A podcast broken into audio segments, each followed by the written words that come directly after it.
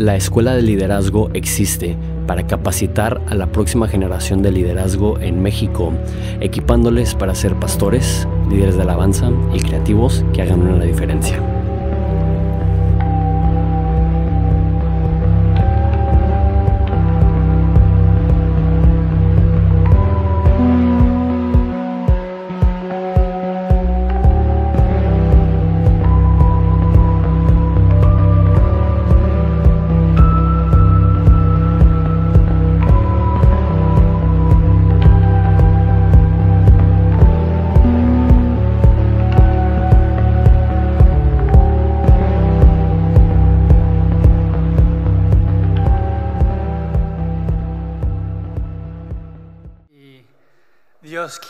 Bendecir a México con personas de integridad. Ha- había un hermano que quería que toda fuera cristiano. Cuando compró un carro puso una calcomanía en la defensa atrás hablando de Cristo. En su casa tenía una calcomanía diciendo bienvenido a este lugar cristiano. Y quería que todo fuera cristiano. Y como le gustaba el campo, él dice, voy a comprar un caballo. Pero tiene que ser a fuerza un caballo cristiano. Entonces buscó por internet y eh, muchos caballos que se vendían y por fin vio un caballo que decía caballo cristiano se vende, este es. Y llegó al campesino ahí y, y el hermano le dijo, oye, ¿y, y por qué es un caballo cristiano? Ah, pues este caballo es diferente, ¿ves? Móntale, ahí va a ver. Entonces le montó y dijo, pues arráncale ahora. Dijo, vámonos, vámonos, vámonos, vámonos. Y no se movía el caballo y le pegaba más duro, vámonos. No, no, no. Te dije, era un caballo cristiano. Tienes que decir gloria a Dios y después se arranca. Entonces, este, y cuando se para, ¿cómo lo haces? Pues tienes que decirle amén. Y se para el caballo. Ah, bueno, está bien. Entonces compró el caballo y lo monta ahí en el campo y, y dice, vámonos. Y nada, ay, ¿cómo era? ¿Cómo era? Ah, ya sé. Gloria a Dios. Sí, ahí va el caballo bien divertido. Pues gloria a Dios y más rápido todavía. Ahí va el caballo. Y iba acercándose a un precipicio. Digo, detente, oh, detente. Y no, y iba el caballo por el barranco. Digo, ¿cómo lo digo? ¿Cómo lo digo? ¿Cómo era? ¿Cómo era? Y por fin dice, acercándose a la orilla, dice, amén. Y el caballo se para justo en la orilla. Y el hermano dijo, gloria a Dios.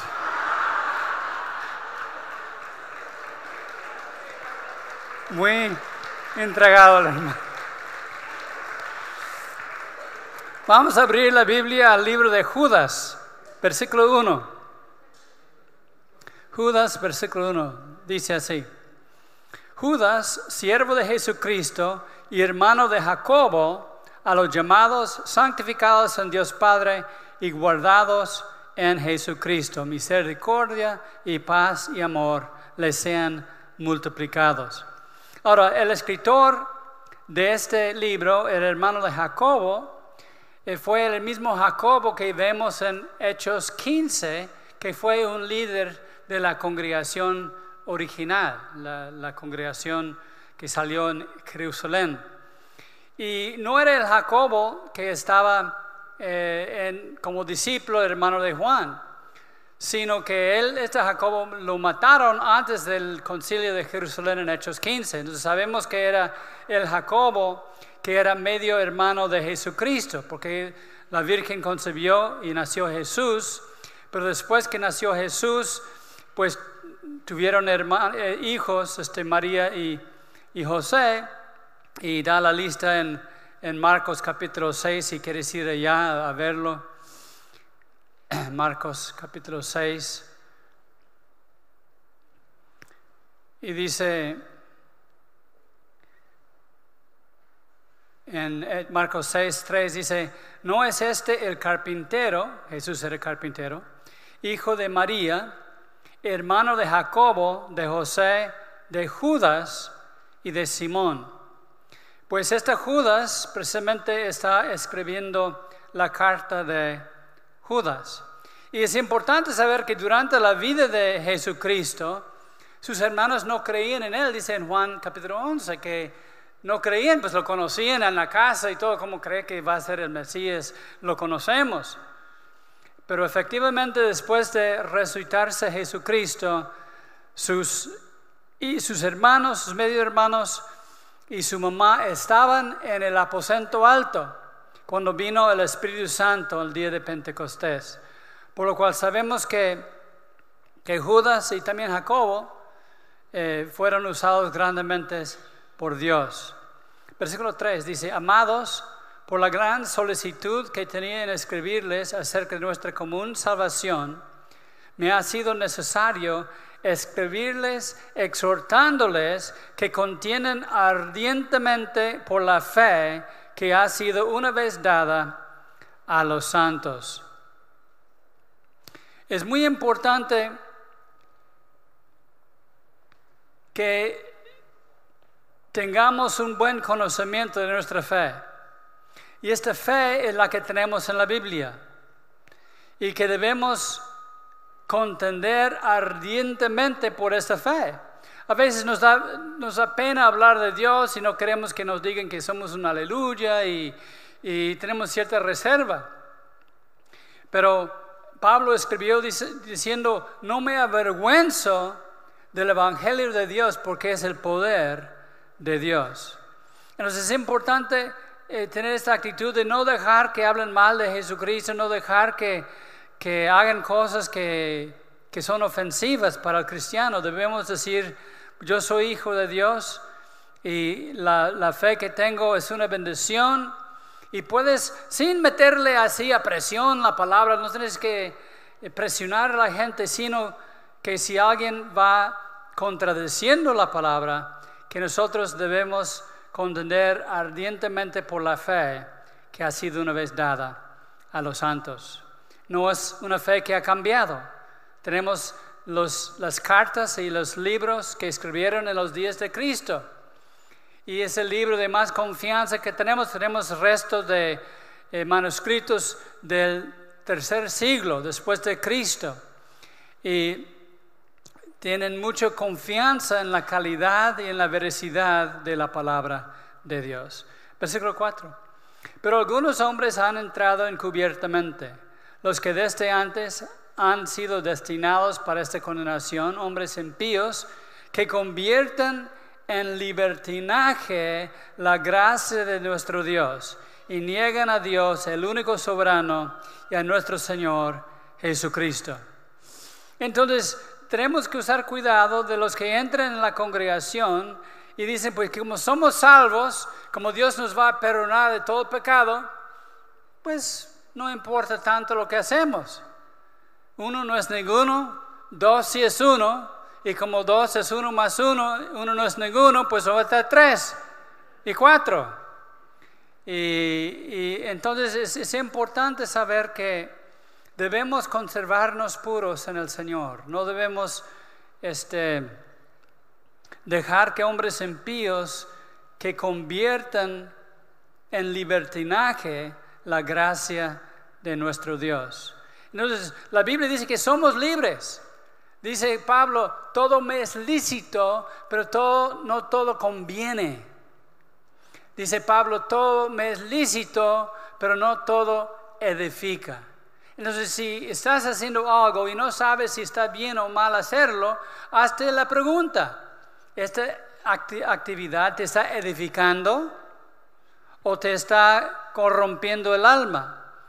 Eh, es importante saber que no debemos convertir en libertinaje la gracia de nuestro Dios. Sí tenemos libertad de hacer muchas cosas, pero no todo conviene, no todo edifica. Entonces, haz la pregunta. Si estás con dudas, ¿puedo hacer eso o no debo hacerlo? Porque la Biblia no habla de muchas cosas que no están en la Biblia, pero puedes usar esta enseñanza si te edifica la actividad o no. Versículo 5. Mas quiero recordarles, ya que una vez lo han sabido, que el Señor, habiendo salvado al pueblo sacándolo de Egipto, Después destruyó a los que no creyeron. Y los ángeles que no guardaron su dignidad, sino que abandonaron su propia morada, los ha guardado bajo la oscuridad en prisiones eternas para el juicio del gran día. Entonces, sabemos que los ángeles cayeron. La tercera parte de todos los ángeles, cuando Dios creó el mundo, fueron atrás de un, ángel rebelde. Este el ángel rebelde se llamaba o se llama Lucifer. Y Lucifer dijo, yo voy a querer, yo quiero ser como Dios, que me adoran a mí. Y era líder de alabanza en la congregación celestial. Y dice en Apocalipsis que él agarró a la tercera parte de todos los ángeles con él. Y ahora esa tercera parte de los ángeles caídos son los demonios que nos van dando lata hoy día. Entonces es importante saber, aún en la presencia de Dios, Dios da libre albedrío. Y los ángeles que no quisieron seguir fueron arrastrando a la gente. Versículo 7, como Sodoma y Gomorra y las ciudades vecinas, las cuales de la misma manera que aquellos, habiendo fornicado y ido en pos de vicios contra la naturaleza, fueron puestas, por ejemplo, sufriendo el castigo del fuego eterno. Ahora, es importante que veas ahí que es el fuego eterno. Hay gente que dice cuando te mueres se corta y no hay más vida. Pero Cristo habló más del infierno que cualquier otra persona en toda la Biblia. Y usó el mismo, mismo término, donde el fuego no se apaga o el fuego eterno. Y este conocimiento no debe asustarnos, sino debe darnos un motivo de gratitud. Porque en nuestros hechos hemos pecado, todos hemos pecado. ¿Quién, quién, quién aquí no ha pecado? Levanta la mano. El que no ha pecado nunca. Pues todos hemos pecado, ¿verdad? Y merecemos lo peor. Pero Cristo murió en nuestro lugar y por la fe en Cristo somos salvos. Y no vamos a ir a ese lugar espantoso, horrible, que Dios no creó para la humanidad. Dios no creó que, no quería que nadie fuera al infierno. Pero dio a la humanidad un libre albedrío. Y hay gente que me han dicho, pues yo claro que sí voy al infierno, ahí están todos mis cuates pero no saben de lo que dicen, creen que es una, una broma, creen que el diablo tiene unos cuernos y está vestido de rojo con una barba y, y un, no sé cómo lo tenía en la mano. Y, y no es así. Satanás es una criatura hermosa. Él te engaña, cree que es algo bueno, que el, el, el diablo te dice en una forma tan sutil, ah, ¿quién dice que el comer de este árbol te va a matar? Dijo a Eva. Al contrario, comer este fruto, yo creo era un mango porque era un lugar tropical. Mucha gente dice que era manzana, ¿no? Pero manzana crece donde hace frío y el mango crece aquí donde hace calor, como el jardín de Edén. Entonces tomó el mango Dijo, ya ves que no, pasa nada ahí, cómetelo. No, pero dijo que no lo hicieron, no comes, no te pasa nada. Y comió del, mango y cayó en, en, se perdió. Pero luego tuvieron la salvación por el sacrificio de un cordero. Pero es muy importante saber que este lugar es donde están guardados unos de los peores ángeles son unos ah, ángeles los más tremendos que están en prisiones eternas. Ahora, los otros demonios no están prisiones ahorita porque están dando lata a toda la gente de todo el mundo. Pero hay un grupo selecto de ángeles que están en esas prisiones eternas y dice en Apocalipsis se va a abrir la llave del abismo en el día de la gran tribulación, en los siete años de la gran tribulación. Y esos demonios tremendos van a salir a la tierra afligir a la humanidad. Entonces, eh, es muy interesante saber que, que pronto, en el, cuando Cristo viene por nosotros y se suelta la maldad en todo el mundo, que va a haber esos ángeles saliendo de las prisiones eternas. Versículo 8. No obstante, de la misma manera también, esos soñadores mancillan la carne, rechazan la autoridad y blasfeman de las potestades superiores. Pero cuando el arcángel Miguel contendía con el diablo, disputando con él por el cuerpo de Moisés, no se atrevió a proferir juicio de maldición contra él, sino que dijo, el Señor te reprenda. Entonces es importante saber que tú tienes autoridad sobre los demonios. Dice Cristo, toda la autoridad me ha sido dado y les doy toda autoridad sobre las huestes espirituales. Pero es importante que no vayas en tu propio fuerza, en tu propia fuerza, en tu propio poder. Había en los días de, Pablo el apóstol unos discípulos que querían echar fuera los demonios y dijeron, yo les echo fuera en el nombre de Jesús, quien predica Pablo. Y los demonios se rieron y les golpearon fuertemente a los hermanitos que quieren echarle fuera en el nombre de, del Cristo que Pablo predica. Necesitamos tener una relación personal con Cristo. Cristo es el que reprende a los demonios. Yo les digo eso porque hay cristianos que dicen que tú debes andar reprendiendo al diablo todo el día. Porque cualquier cosa mala es del diablo y tú debes reprender al, diablo. Y pasan el día reprendiendo el, del diablo la lascivia, reprendiendo el diablo de glotonería, reprendiendo el diablo de la ira. Y, y, están hablando con Satanás más que están hablando con Cristo. Porque la Biblia dice, resiste el diablo y él huirá de ustedes. No es una guerra constante que tenemos con el diablo, es una trampa, es una doctrina de, demonios el creer que tú debes estar involucrado todos los días luchando con Satanás. No, el Señor te reprenda, como dice aquí. Es Jesús el que da la guerra contra el diablo. Aunque nosotros tenemos la autoridad y podemos reprenderlo y está bien hacerlo, es importante saber que la autoridad no es nuestra, es que tenemos relación íntima con Jesucristo.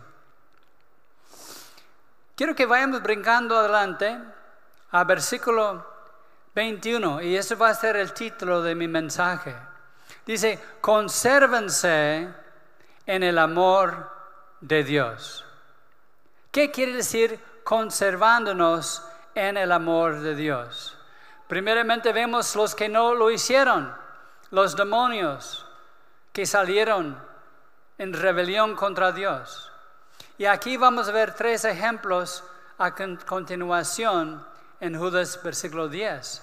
Pero básicamente el amor de Dios fluye como río. Y Dios quiere que seamos sumersos en su río de amor. Ahora, aquí en Ensenada no hay mucha agua. ¿Quién batalla con agua en la casa? Levanta la mano. Quiero ver, alta, alta, alta, quiero ver quién batalla. Pues son varios de ustedes. Este, nosotros no tenemos mucha agua y, y para lavar los trastes, un chorrito así de agua para tallar y así conservamos el agua mucho, porque no hay. Y y hay, cristianos que no se dan cuenta que Dios no solamente quiere que tengamos un chorrito de poder del Espíritu Santo, sino que es un río. No sé si has estado en, en Villahermosa o este, el sur, en Veracruz. Hay, hay, un río muy grande, hay, también hay uno en Guerrero, hay otro en en Colima, en muchos ríos grandes. Entonces, cuando cae el río de un cerro o de un barranco hace una cascada. Y Dios quiere que nos coloquemos justo abajo de esta cascada, que fluye, no un chorrito, pero que fluya el amor de Dios a través de nosotros. Por lo cual tenemos que conservarnos dentro donde cae la, cascada. Y es un, un, río de amor que fluye a través de nosotros por el Espíritu Santo. Pero si salimos de la cascada no tenemos nada. Y vamos a ver lo que sucede cuando no nos quedamos abajo de la cascada del amor de Dios. Versículo 10. Pero esos blasfeman de cuántas cosas no conocen. Las que por naturaleza conocen se corrompan como animales irracionales. Ahora, es importante decir, que hay gentes que enseñan que el hombre es un animal nada más como cualquier otro animal.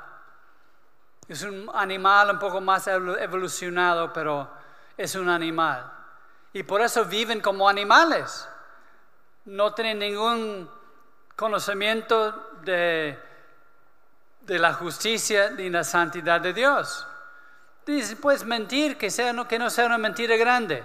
Puedes dar mentira chica, no importa.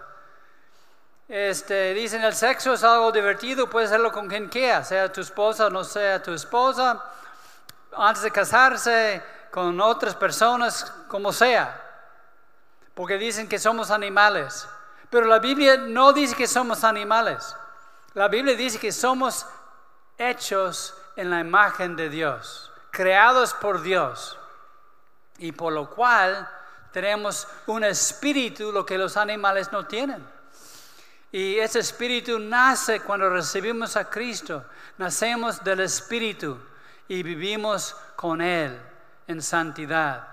Pero aquí vemos tres ejemplos de los que no se quedaron en esa cascada de amor, en esa cascada de fe. Primeramente, dice 11, hay de ellos porque han seguido el camino de Caín es la primera clase de persona que no sigue en la cascada del amor de Dios. ¿Qué pasó con Caín? Pues su hermano Abel ofreció un sacrificio al Señor, que era un animal de lo que tenía. Pero Caín no ofreció con fe, sino que fue al jardín y cosechó unas verduras o trigo y lo ofreció al Señor, que en sí no es malo ofrecer eh, cosas del, jardín, porque en el Levítico habla de ofrendas de, de granos y se puede, pero Caín no lo ofreció con fe. Él tenía esta creencia que él podía ofrecer al Señor como él quería, pero Dios quería un sacrificio de sangre. Entonces lo que pasa, el pecado de Caín era el enojo. Se enojó con su hermano y tal grado que, ¿te acuerdas la historia? Mató a su carnal, mató a su hermano porque estaba enojado. Y eso es un, pecado que te puede alejar del río de agua viva, del río del amor de Dios, las cascadas que quiere caer sobre nosotros. Y es importante. Podemos enojarnos porque somos seres humanos, pero dice la Biblia que no baje el sol eh, este, sobre vuestro enojo. En otras palabras, nos enojamos al momento, pero el dominio propio del Espíritu Santo nos, da perspectiva para que ese enojo no crezca en, en una amargura y yo he visto gente amargada que hace cosas tremendas porque se enojaron. Y dicen, van a ver, van a ver, porque cuando menos esperen les voy a dar. Y quizá no matan a la persona, pero dicen chismes y lo matan espiritualmente con chismes y mentiras. Por lo cual es muy importante. Hay gente que dice, ah, no, es mi carácter. ¿Cuándo han escuchado? Es mi carácter, soy norteño, por eso me enojo tanto. Cuidado, no es una excusa. No dice ahí en la Biblia que no debemos enojarnos a menos que tengamos, vengamos del norte de la República. No dice la, la escritura eso. Entonces, este, es importante que sepas que el enojo puede hacer muchas cosas cuando entra una raíz de amargura. Yo hay un, un amigo que servía al Señor y, y Dios lo usaba y le permitió entrar una raíz de amargura. Y ahora él habla en contra de varias cosas en la Biblia. No habla en contra de Cristo, pero varias cosas en la Biblia hablan en contra de eso. Y ha perdido su fe sencilla. ¿Por qué? Por el enojo. Tuvo un pleito en una congregación y salió muy enojado. Y sí, hay gentes que van a, tropezar, hay gentes que van a, ofender. Y siempre hay gentes así. Pero como cristianos debemos tener dominio propio, donde el Espíritu Santo nos gobierna. Y aunque nos enojamos, no dejamos que se ponga el sol sobre nuestro enojo, sino que lo entregamos a Cristo. Si no, estamos saliendo del río de bendición. Caín, por el enojo, salió de la bendición de Dios. Y dice, y se lanzaron por lucro en el error de Balaam. ¿Quién fue Balaam? ¿Alguien se acuerda de él en el Antiguo Testamento? Fue un profeta de parte de Dios. Cuando el pueblo de Israel dejó a Egipto, iban rumbo a la tierra prometida, pasaron por un lugar que se llama Moab, que hoy día es Siria eh, y Jordania. Este, pues eran muchos, porque salieron como dos millones, contando los niños de judíos de Egipto y los vieron muy numerosos, les tenían miedo y dijeron, pues vamos a contratar un profeta de ellos y le vamos a pagar para que aviente una maldición sobre el pueblo. Entonces eh, llegaron con Balaam y dijo, queremos que, lanzas una profecía de maldición sobre el pueblo de Israel. Y, y Balaam dijo, no puedo, porque soy siervo de Dios. Cuando abro mi boca sale pura bendición. Entonces regresaron con otras gentes a convencerle. Porque el Balaam estaba pensando en otra cosa. Tenía tentación. Pero tener tentación no debe decir que caemos en la tentación. No es, no es pecado tener tentación. El pecado es caer en tentación regresaron y dijeron, pues podemos ofrecerle mucha riqueza, oro y plata y muchas cosas si vienes a echar maldición sobre el pueblo. Y dice, pues no, no, no puedo, que me va, voy a abrir la boca y va a ser bendición. No, no, no importa, vente, vente. Bueno, ok. Y Dios dijo, bueno, si vas, vas, pero no con mi bendición. Y se fue a ver a Balak, el rey de los moabitas. Entonces él dijo, pues écheme una maldición sobre el pueblo. Y empezó a profetizar Balaam y dijo, pura bendición sobre el pueblo de, de Israel. Y el rey Balak dijo, ¿qué pasó? ¿No ibas a maldecirlos? Dijo, no puedo. Es que si soy profeta de Dios y cuando profetizas, es pura bendición sobre el pueblo de Dios y, seguía tentándole con más riqueza. Y dijo, mira, Balaam dijo, mire, yo sé cómo ellos mismos pueden caer en maldición. Mira, dijo Balaam al rey Balek, agarra las muchachas más guapas de tu pueblo y tráelas que caminen enfrente, enfrente del pueblo de Israel y vas a ver que van corriendo atrás, las muchachas van a caer en fornicación y Dios mismo los, vas los va a castigar por su rebelión. Y dicho y hecho es lo que pasó con el, el pueblo de Israel. En un, un día murieron 23 mil gentes. En total eran 24, pero en un día cayeron 23 mil.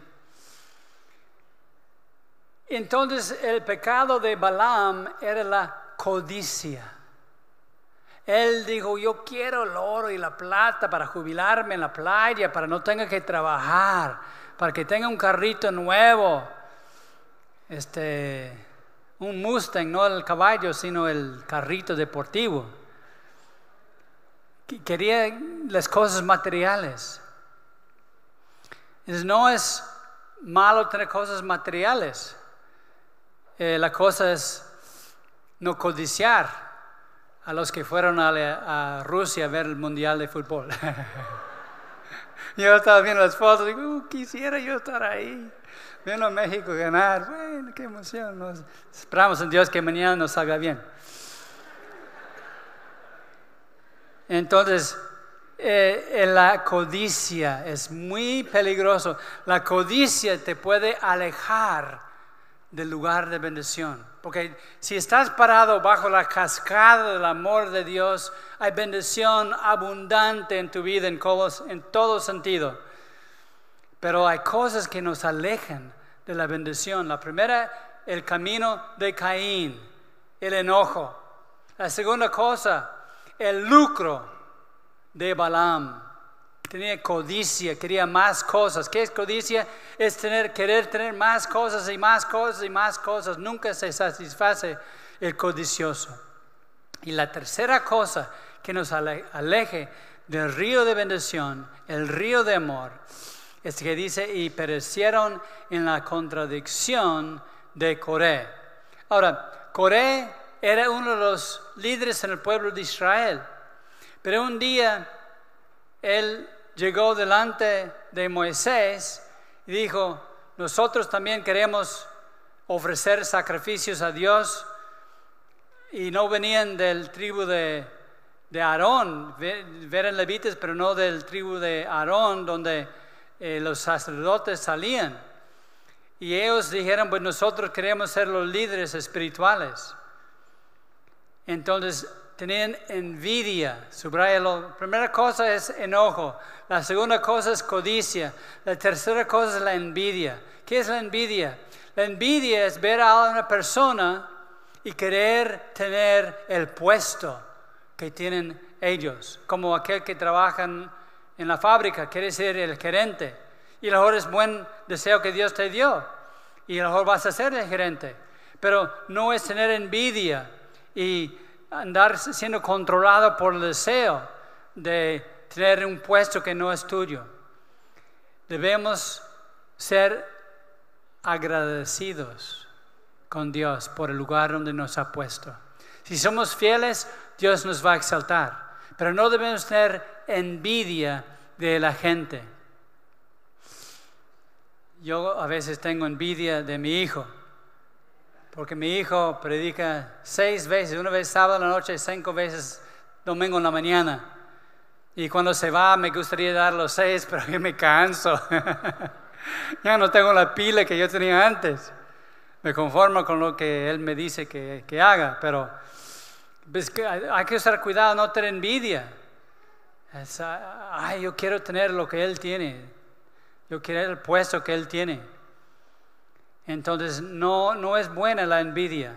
Debemos ser contentos con lo que Dios nos da. Tres cosas que nos alejan del río de bendición, el enojo, la codicia y la envidia. Versículo 12.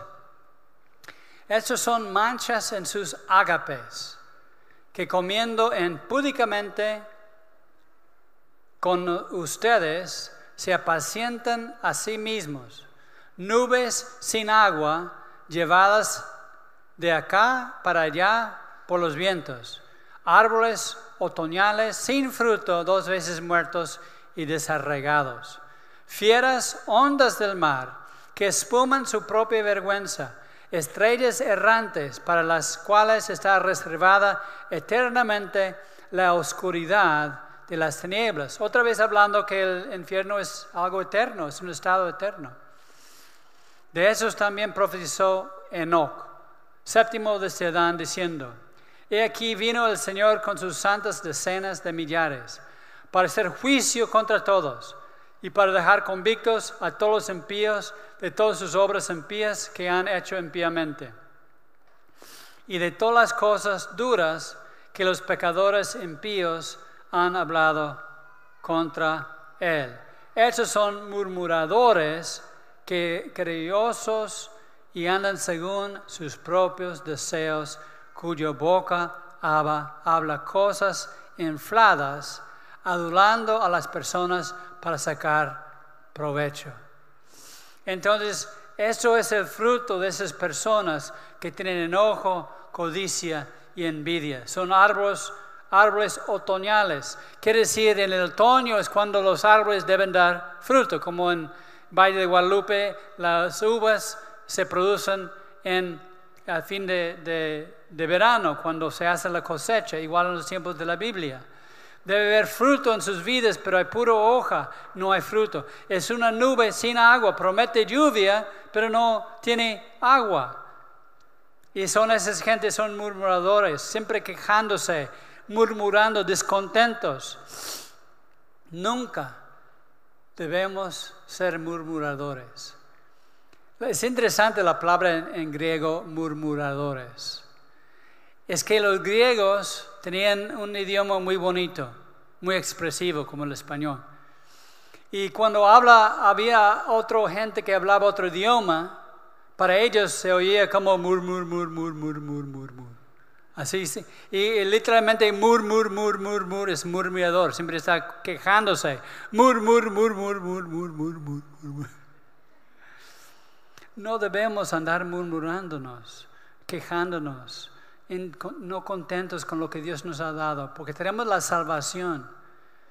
Y es mejor vivir con la peor enfermedad, sufrir sin comida alguna, vivir rechazado por toda la humanidad y ir al cielo, que vivir en un palacio con lujo, con mujeres, con bienes, con todo lo que el mundo ofrece y irse al infierno por rechazar a Jesucristo. Muy importante eso, que el concepto de que nosotros tenemos una herencia eterna esperándonos. Sí, yo he pasado mucha enfermedad y muchas cosas y tengo dolor en mi cuerpo mucho del tiempo y batallo con dolor. Pero puedo decir que estoy feliz porque un día voy a tener un cuerpo nuevo y voy a apreciar mi cuerpo nuevo mucho más que tú vas a apreciar tu cuerpo, créeme, porque tengo mucho dolor en mi cuerpo. Y me, hace difícil hacer muchas cosas por mareos y problemas que tengo de salud. Pero no me quejo nada, por nada, porque yo voy a vivir la eternidad en la presencia de Cristo en un cuerpo nuevo. Amén.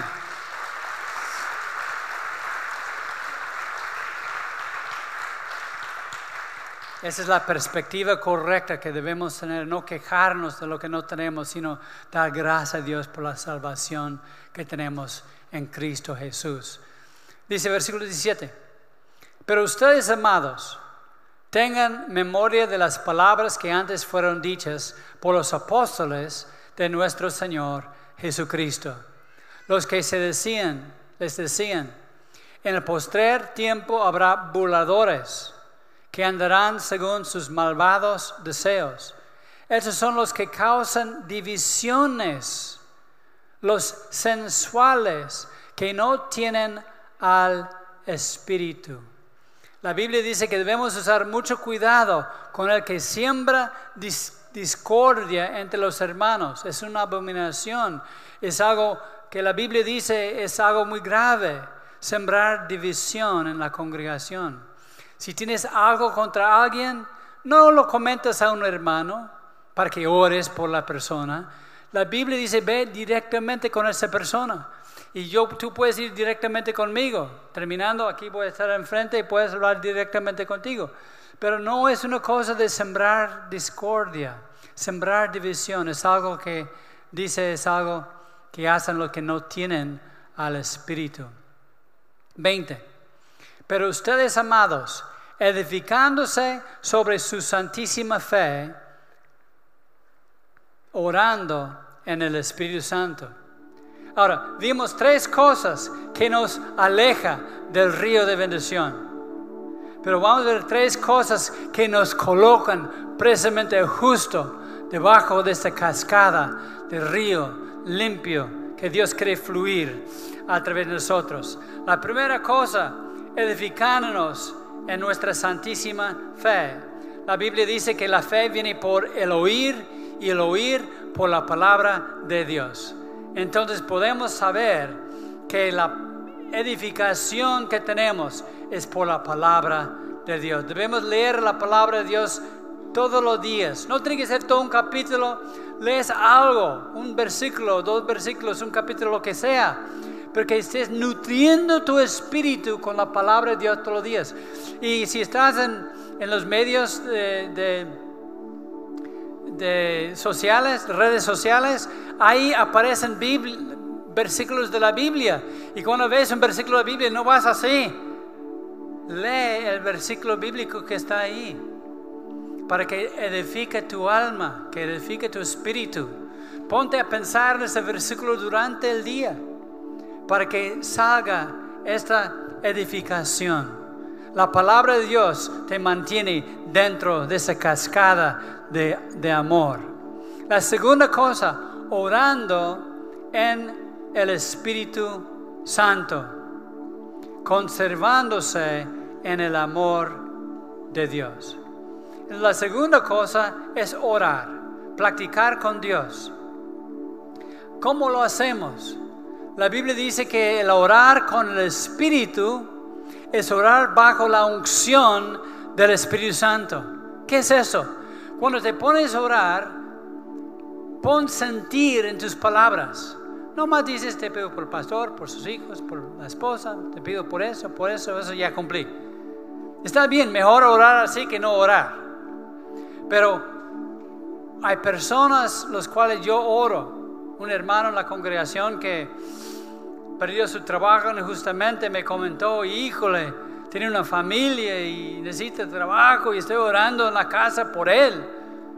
Y yo estoy dispuesto a orar por cualquier persona que me pide oración. No garantizo que va a pasar horas orando por ti, pero sí quiero orar por ti.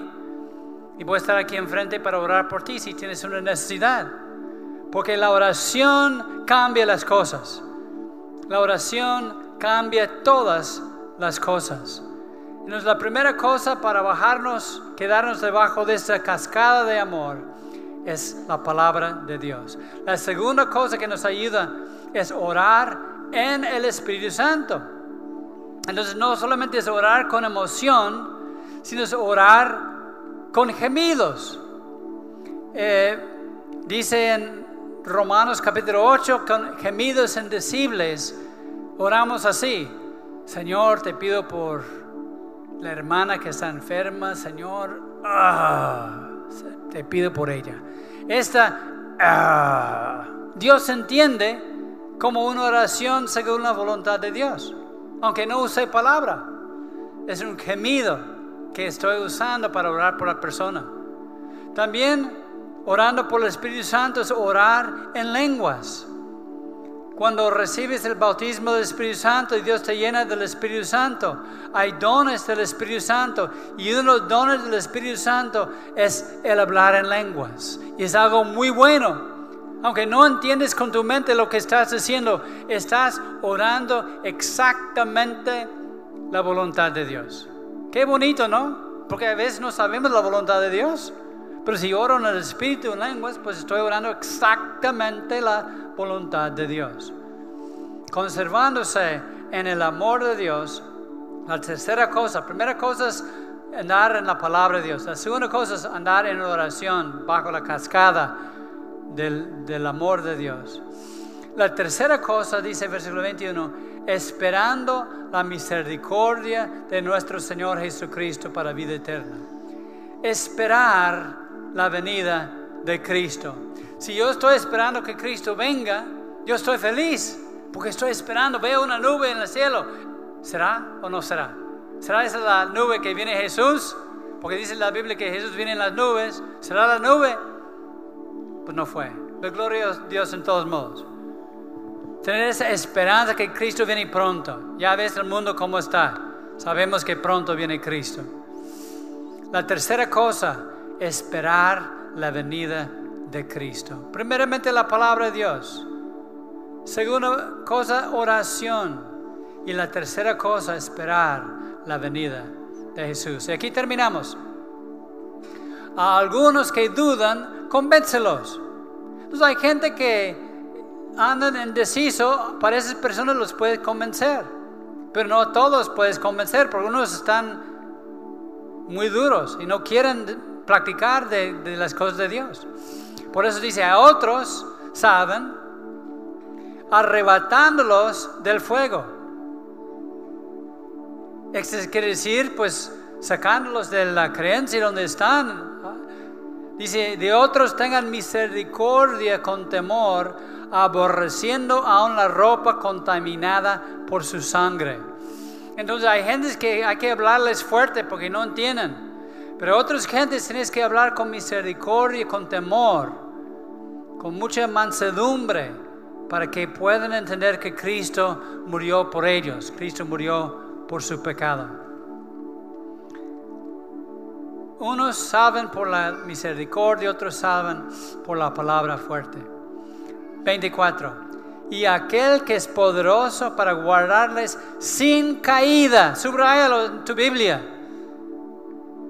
Si no tienes Biblia, subraya en la Biblia que aquel que está junto a ti. Aquel que es poderoso para guardarles sin caída y presentarles sin mancha delante de su gloria con gran alegría. Mira, Dios te va a guardar en el hueco de tu mano. Pero tienes que saber, tú tienes la capacidad de salir afuera de esa cascada de amor. Si tienes codicia, si tienes enojo, si tienes envidia. Pero si te quedas dentro de la cascada de amor, fluye bendición a, veces, a través de tu vida. Hay gente que me pregunta, pastor, quiero estar en ese lugar de bendición. Pues ponte en la palabra de Dios, en la oración, esperando la venida de Cristo. Y vas a ver la bendición de Dios que fluye a través de ti. Y Él es poderoso para guardarles sin caída. Maravilloso. Tropezamos, sí, todos tropezamos. Pero Dios nos agarra y no nos deja caer y Él nos presenta delante de Él sin mancha, delante de su gloria y con gran alegría, con gran alegría, subraya la palabra gran alegría. En la presencia de Dios hay plenitud de gozo. Hay una gran fiesta en el cielo. Va a haber mucho grito y mucho escándalo cuando ganamos a Brasil mañana, espero. Pero hay mucho más gozo en el cielo por un pecador que se arrepiente. Y cuando llegamos al cielo va a haber una fiesta tremenda, gloriosa. 25, terminamos aquí. Al único y sabio Dios, nuestro Salvador, sea gloria y majestad, imperio y potencia, ahora y por todos los siglos. Amén. Ponte de pie y vamos a alabar al Señor. Oremos.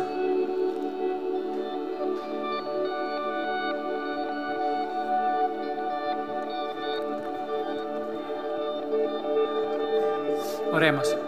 Gracias Padre, te damos por tu palabra. Te pido Padre que podamos colocarnos debajo de esta cascada. No es un agua como que sale de la llave en la casa, no es un chorrito. Es un río de agua que quieres derramar a través de, un de, de nosotros a un mundo seco, sediente Tú quieres bendecirnos para que podamos tocar este mundo con tu gozo y tu palabra. Por lo cual te pido, Señor, por aquel que se ha alejado de esta cascada, sea por enojo, sea por codicia, sea por envidia, que pueden arrepentirse del pecado hoy y pueden colocarse nuevamente debajo de ese río de amor que fluye a través de nuestras vidas. Ayúdanos, Padre, tener la comunión contigo en tu palabra, orar por los demás y esperar tu venida. Y te lo pedimos todo en el nombre de Jesús. Es fuego en la noche. Es agua en el desierto. Luz en la soledad. Es color en un lienzo. Es calor a mi alrededor. Es viento en el silencio. Es su voz.